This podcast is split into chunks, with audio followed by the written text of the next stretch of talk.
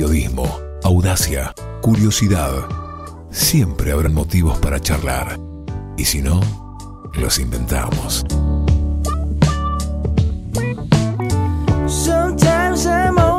El entrevistado de hoy nació en Málaga, España. Pertenece al grupo de curas en la opción por los pobres. Es un hombre que nos habla de un evangelio vivo, real y un Cristo que está en el pueblo. Hoy charlamos con Francisco Paco Olveira.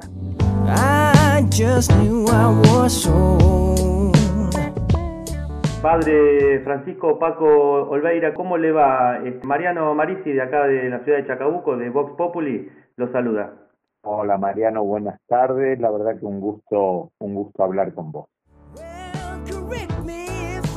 Este espacio está auspiciado por Yaco, cerveza artesanal. Pañalera Pequeño Mundo. N&N Motos. Verdulería La Amistad. Peluquería de Jessica Tesei. Expreso Stefano. Electricidad Ushuaia. Comisiones Juani. Almacén de carnes. Panadería Las 2L. Boutique de muñecas. Vivero Ayumi. Vox Populi, la entrevista.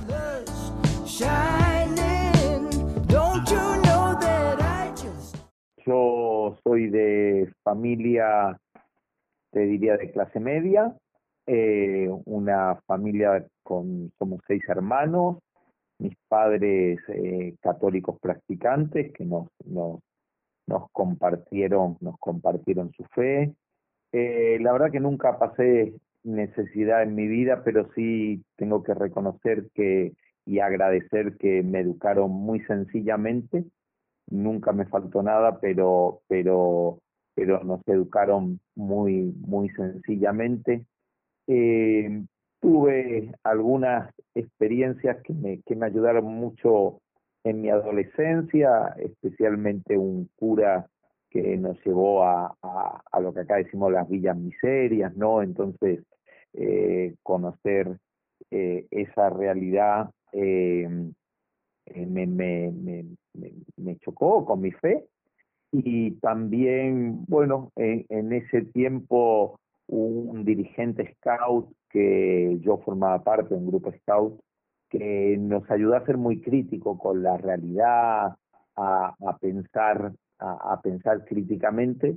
Y bueno, esas cosas yo agradezco en mi adolescencia y estoy seguro que, que eso influyó después en, en mi deseo de, de ser sacerdote, pero, pero al servicio, digamos, viviendo y compartiendo con los más pobres.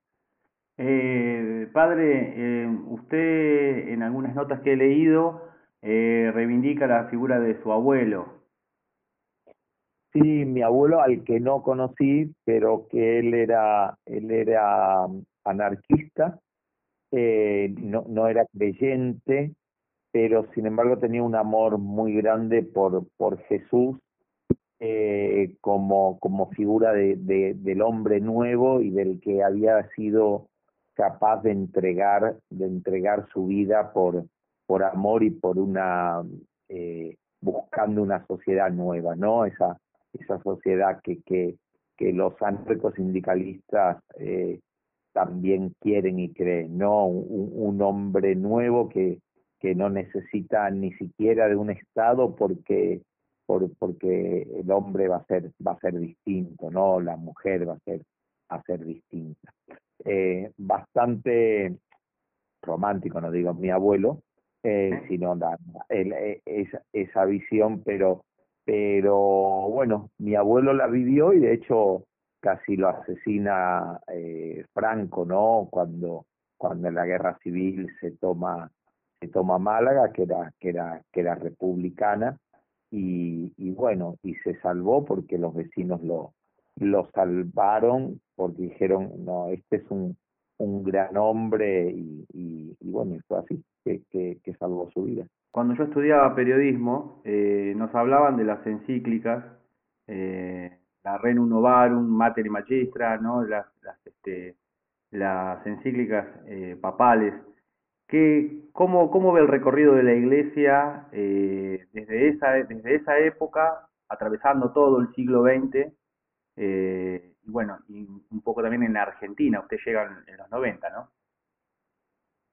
Sí, yo llegué en el año, en el año 87 en el año 87, en, en, en agosto del 87, y bueno, lo que vos decís, las encíclicas, estas que, que fuiste nombrando, tienen que ver con la doctrina social de la Iglesia, que para resumirla, bueno, a ver, cada una depende el momento histórico, ¿no? Eh, en, en, cuando la, la, situación de los obreros, eh, la popular un progreso, por decir algo, en, en el, la época eh, de, del, del, desarrollo de los, de los pueblos, pero en definitiva eh, todas ellas eh, tienen un principio básico, un principio básico que hoy repite mucho Francisco y por lo cual le atacan mucho y sin embargo es más viejo que, bueno, es un viejo como el Evangelio, ¿no? Que habla de la fraternidad y la sororidad universal.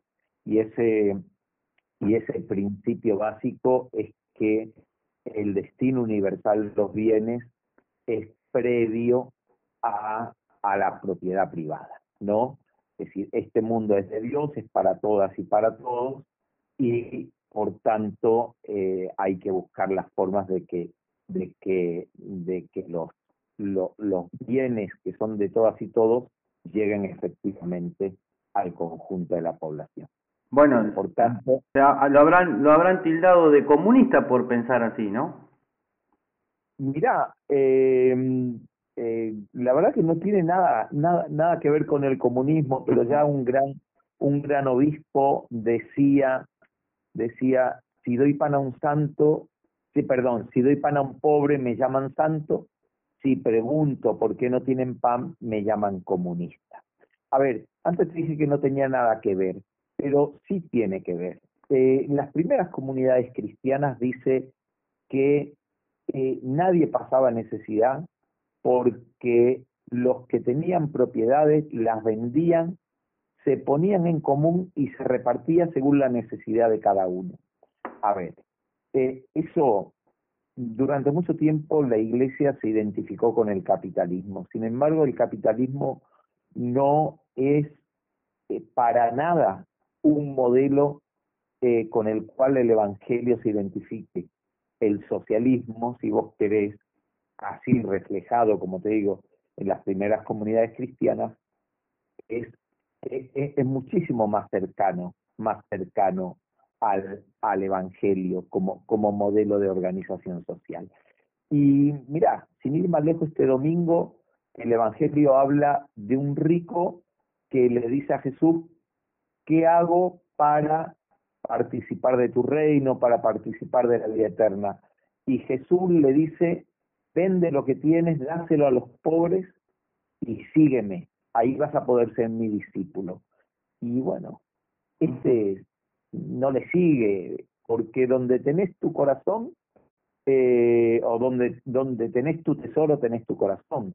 El rico lo tenía en el dinero, los Pandora Papers no entrarán en el reino de los cielos.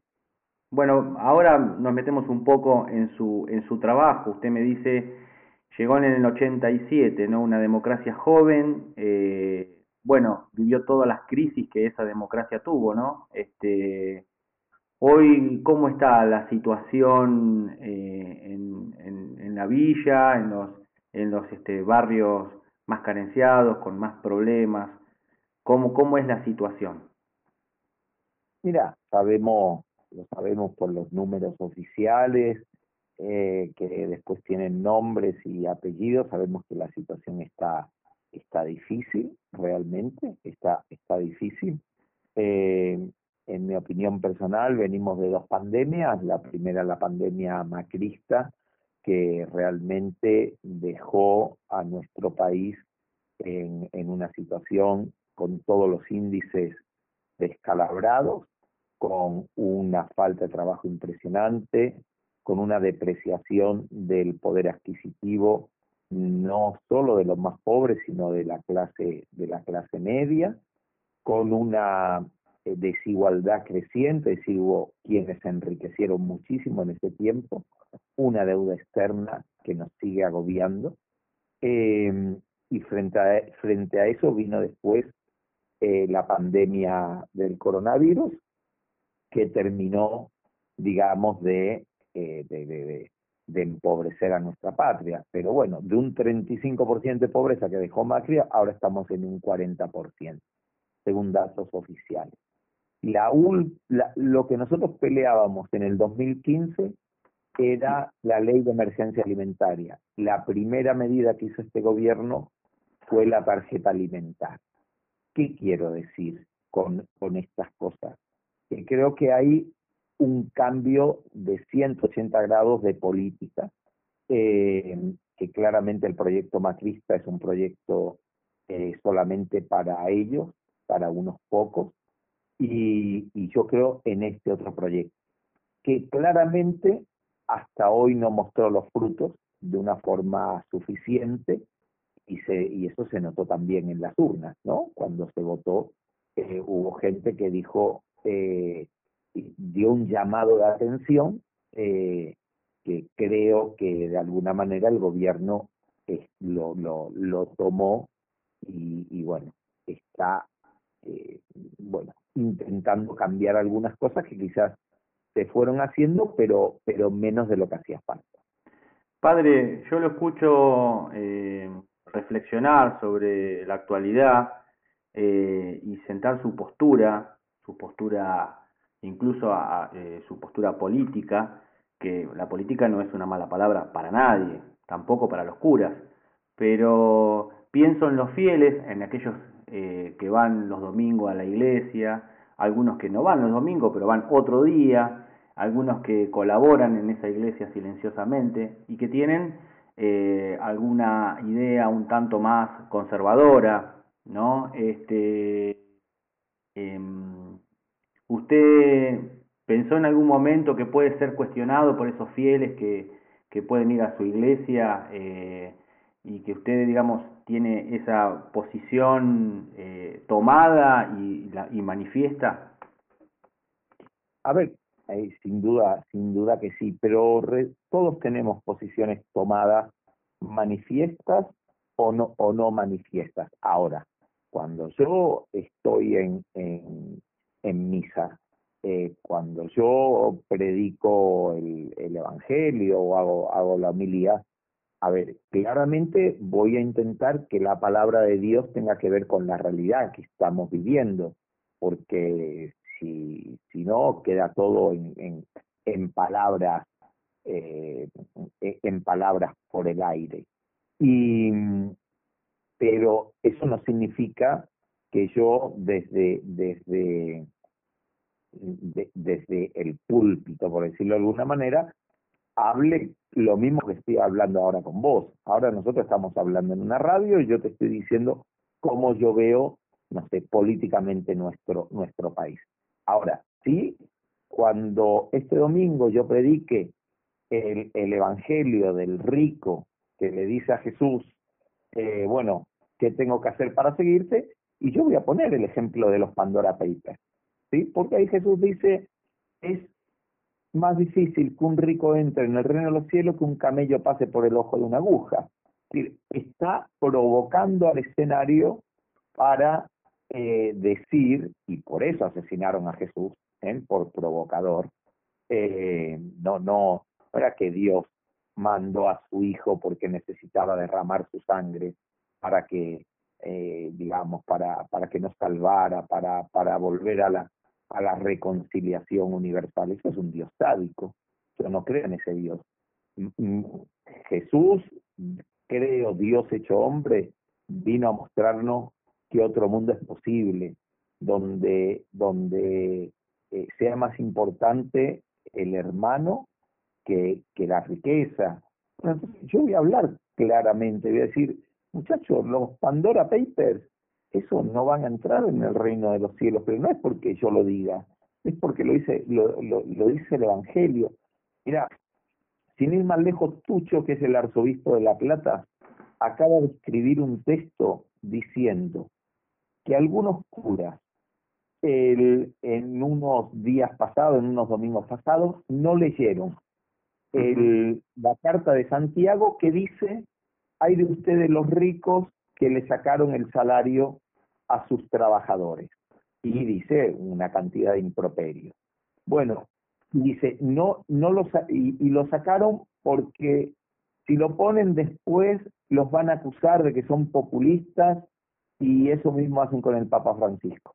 Bueno, eh, las cosas tienen sus consecuencias.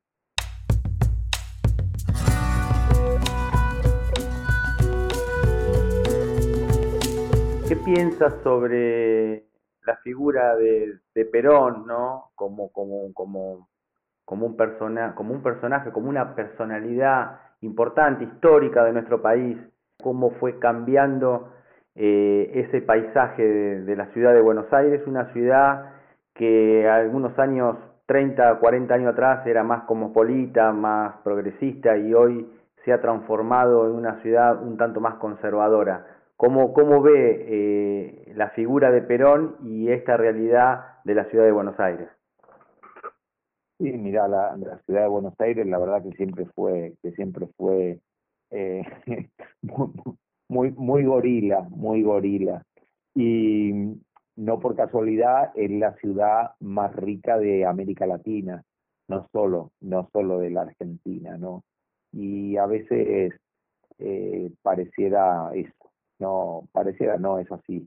Eh, el dinero no, nos permite, no nos permite ver en, en, en, en toda su grandeza al, al otro y, y a la otra. Eh, a ver, Perón, Perón y Evita creo que, son las figuras eh, más, importantes del, del, siglo XX en la, en la Argentina.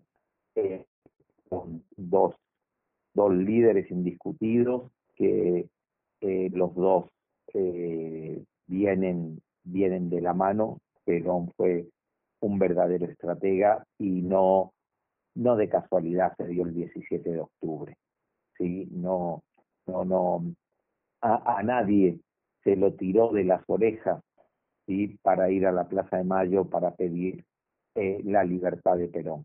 Eran obreros, laburantes, eh, clase media, que habían visto cómo su vida había sido transformada por eh, los derechos que Perón les iba dando.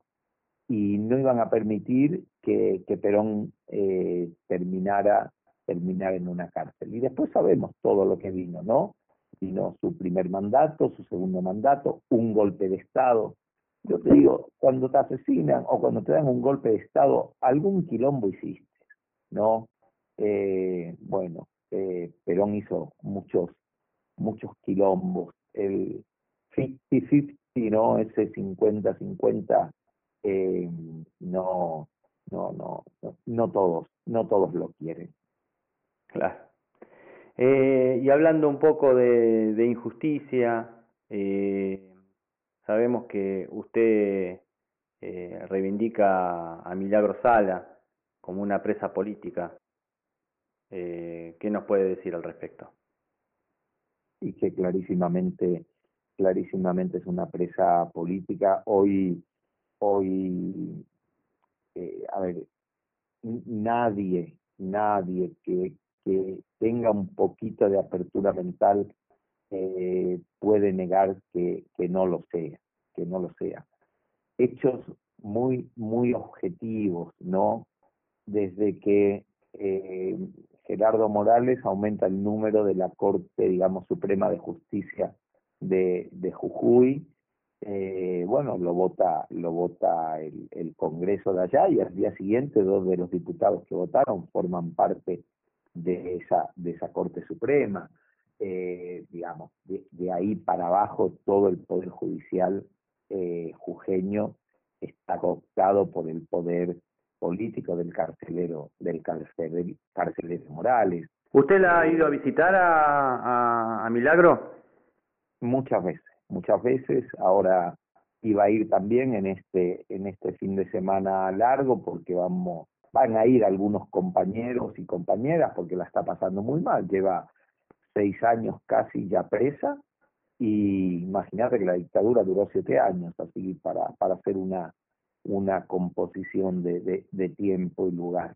Eh, al final no, no pude viajar por, por, por el costo de los pasajes, pero, pero sí he ido a visitarla muchísimas veces. Y está claro, eh, la obra que hizo en Jujuy es impresionante, su ser mujer india negra, colla, eh, y, y, y, además ser la primera con la cual eh, se, se, puso en marcha este proceso de persecución judicial a los opositores de, de del macrismo. Sí, eh, es la, la, nueva dictadura, ¿no? Es este, cuando se coordinan los, este, los grupos de poder, que son este, los, los grandes holdings, eh, las multinacionales, eh, la embajada de Estados Unidos, los medios hegemónicos, la justicia. Es mucho, ¿no? Para tirar del carro. ¿Cómo, cómo se lo enfrenta eso desde, desde el barrio, padre? Eh, cuéntenos un poco la tarea que se está haciendo ahí en el territorio, los comedores, las necesidades, para ir cerrando la nota. Bien, en, el, en, en, en los barrios vamos intentando pelearle al día a día. Eh, sí, tenemos, tenemos nuestro, nuestro comedor que ojalá un día se pueda cerrar y que cada uno pueda comer en su casa. Eh, para eso hay que tener trabajo. Tenemos un pequeño taller textil, un pequeño centrito de salud, con, con entre otras cosas, con un consultorio odontológico. Eh, estamos por, por abrir un centro de desarrollo infantil junto con el Ministerio de Desarrollo de la Nación, un, un proyecto de género con, con mujeres, muchas de ellas víctimas directas o indirectas de la violencia de la violencia de género, que es un proyecto un proyecto productivo.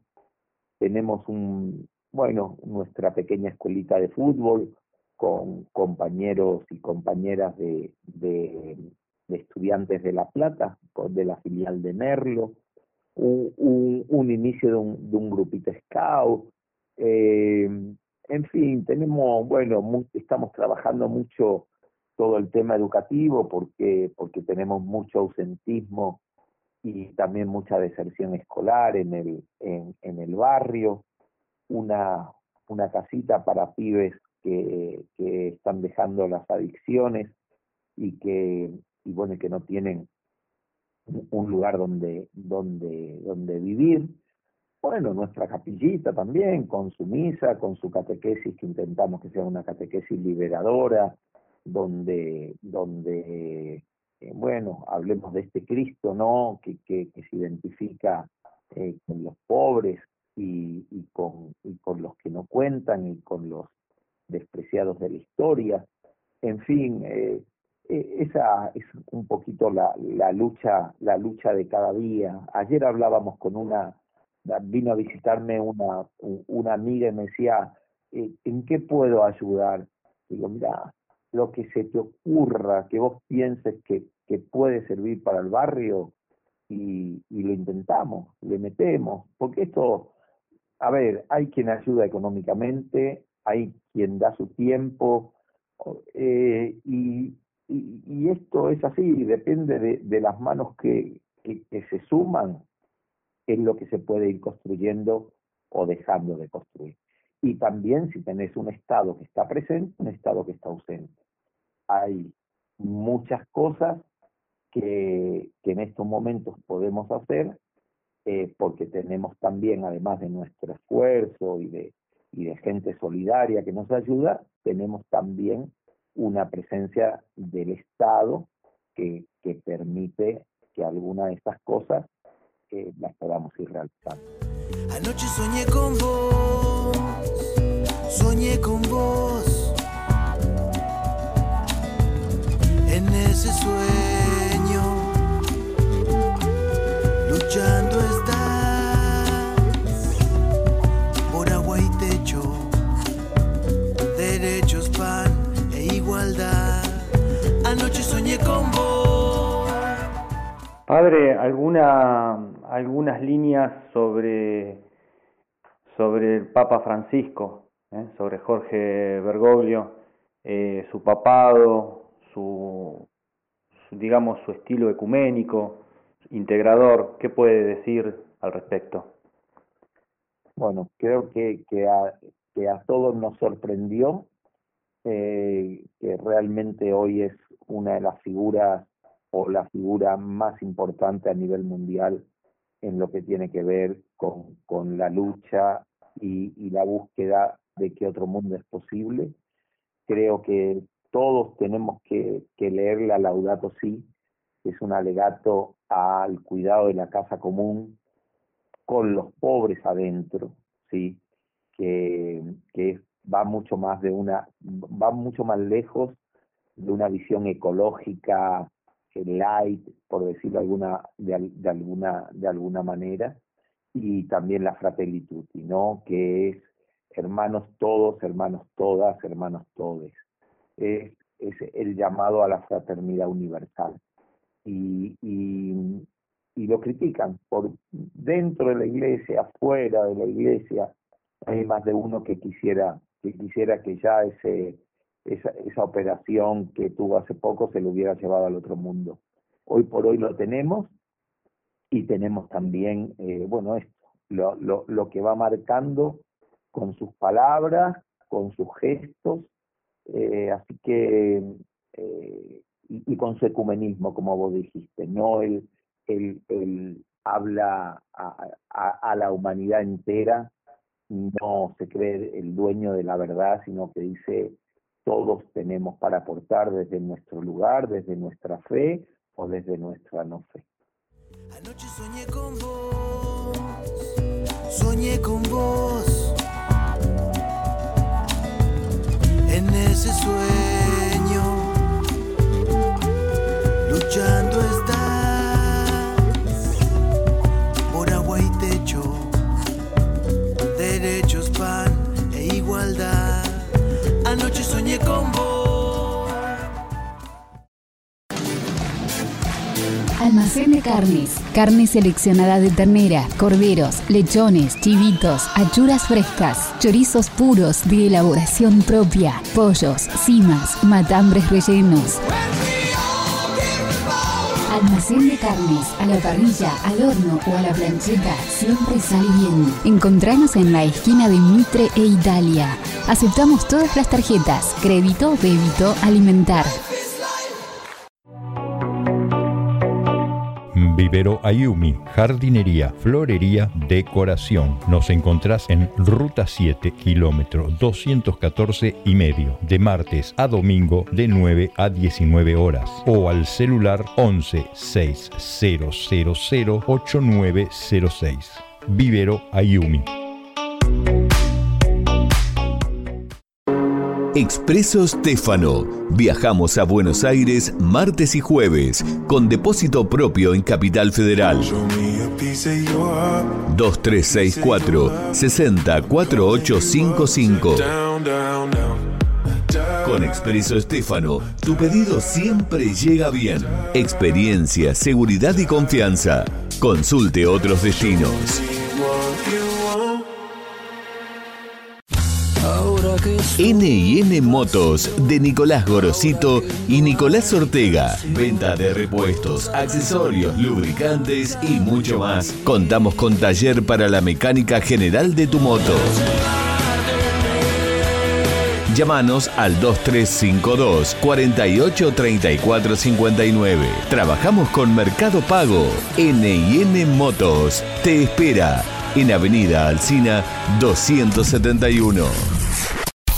A ver, a ver. Pañales, leches, cochecitos, juguetes, blanquería, perfumería y todo lo que necesitas para la higiene de tu bebé lo encontrás en Pañalera, Pequeño Mundo. El cocodrilo da. Entérate de todo a través de nuestro Instagram o consultanos al 2352 41 75 15. Pequeño Mundo. Todo lo que buscas para tu bebé en un solo lugar. Avenida Garay, 61. Boutique de Muñecas. Te ofrecemos muñecas de trapo souvenir, carteles de nacimiento personalizados, trapitos de apego, almohadones infantiles y un mundo de fantasía para regalar. Boutique de Muñecas. Podés ver sus productos en Facebook, Instagram y ahora también en Centro Cultural Naranja Lima, en Sapiola 86. Boutique de Muñecas. Para abrazarlas y sentirse niños para siempre. Comisiones Juani de Juani Agosti. Lo que tengas que enviar o traer de Junín, hacelo por Comisiones Juani, lunes, miércoles y viernes por la mañana, con redespachos a Pergamino, 9 de julio, Rojas, Lincoln, Los Toldos y otros destinos más. Comisiones Juani, encomiendas y mensajería con seguridad y al mejor precio. Teléfono 236 464 2876. Hair Salon, peluquería de Jessica Tesei, matrícula nacional 17038. No dudes en consultar por alisados, queratina, botox capilar, permanentes, nutrición e iluminación. Porque por más que ande, Solicitar turnos al 23 52 404 886 y al 23 52 442 324 y ahora en su nueva dirección, Reconquista y de Anfunes.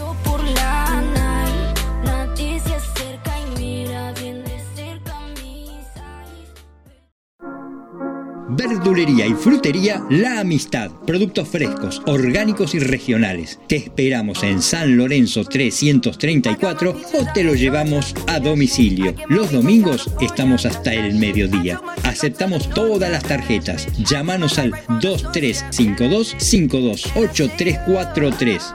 Verdulería y frutería La Amistad. Buenos precios y calidad. Panadería Las 2L de José Gutiérrez. Especialidad en pastelería, pan mendocino y otras delicias más. Te esperamos de 6.30 a 12.30 y de 16 a 20 horas en nuestro tradicional local de Avenida Garay 281. Panadería Las 2L, un clásico familiar. En Chacabuco hay una esquina que siempre da respuestas. Electricidad Ushuaia, venta de materiales eléctricos, iluminación, ventilación, calefacción, telefonía y el ya conocido servicio técnico. Además tenemos bombas sumergibles, automatización, herramientas y mucho más. Llámenos al 471272. Electricidad Ushuaia, con la garantía de siempre. Yaco, cerveza artesanal, venta directa en Instagram, yaco.ss y al teléfono 2352 505639.